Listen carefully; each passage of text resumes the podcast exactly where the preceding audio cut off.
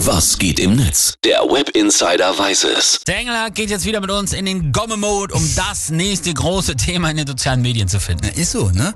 Und heute geht's ein bisschen um Kindheitserinnerungen. Thema Getränke in der Kindheit. Was war bei dir so angesagt?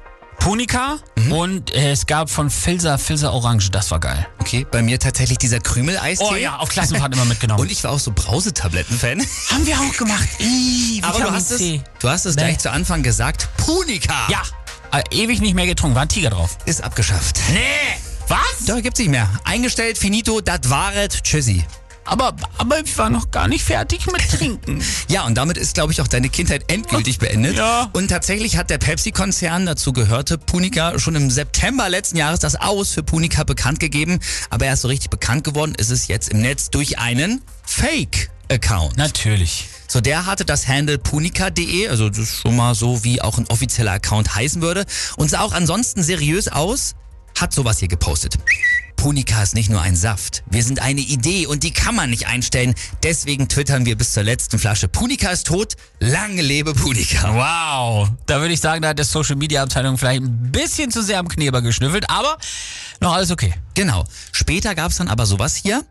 Krass, bei eBay tauscht jemand seine Altersvorsorge gegen zwei Flaschen Punica based. Yo. Oder offiziell Punika Bühne beim Splash Festival bestätigt.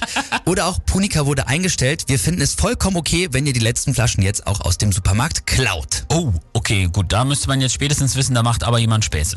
Ist so, ne? Dann kamen sogar auch noch so welche Tweets hier. Die, letzten Char die letzte Charge Melon Tropic mit dem Mindesthaltbarkeitsdatum Mai 23 bitte nicht konsumieren. Unser ehemaliger Kollege Horst aus der Abfüllung hat uns da gerade ein paar ganz bedenkliche Sachen erzählt. Oder auch, wer Granini trinkt, trinkt auch Eigenurin. Wow! Okay, hart. Wer jetzt noch nicht gecheckt hat, dass es ein Fake-Account ist, wow. Ja, aber es waren so einige. Also ziemlich viele. Mehrere Medien sind auf diese Tweets reingefallen, zum Beispiel auch nordbayern.de oder die Soester Zeitung und die haben halt sowas geschrieben, über 50 Euro User verlangen horrende Preise für die letzten Punika-Flaschen, weil auch sowas wurde halt auf diesem Account getwittert. Wow. Also, was lernen wir mal wieder Augen auf im Internet? Ja, absolut. Nicht immer alles glauben, was ihr seht. Und jetzt am Ende müssen wir aber nochmal sagen, wir sagen Tschüss Punika, wir werden dich vermissen. Ja!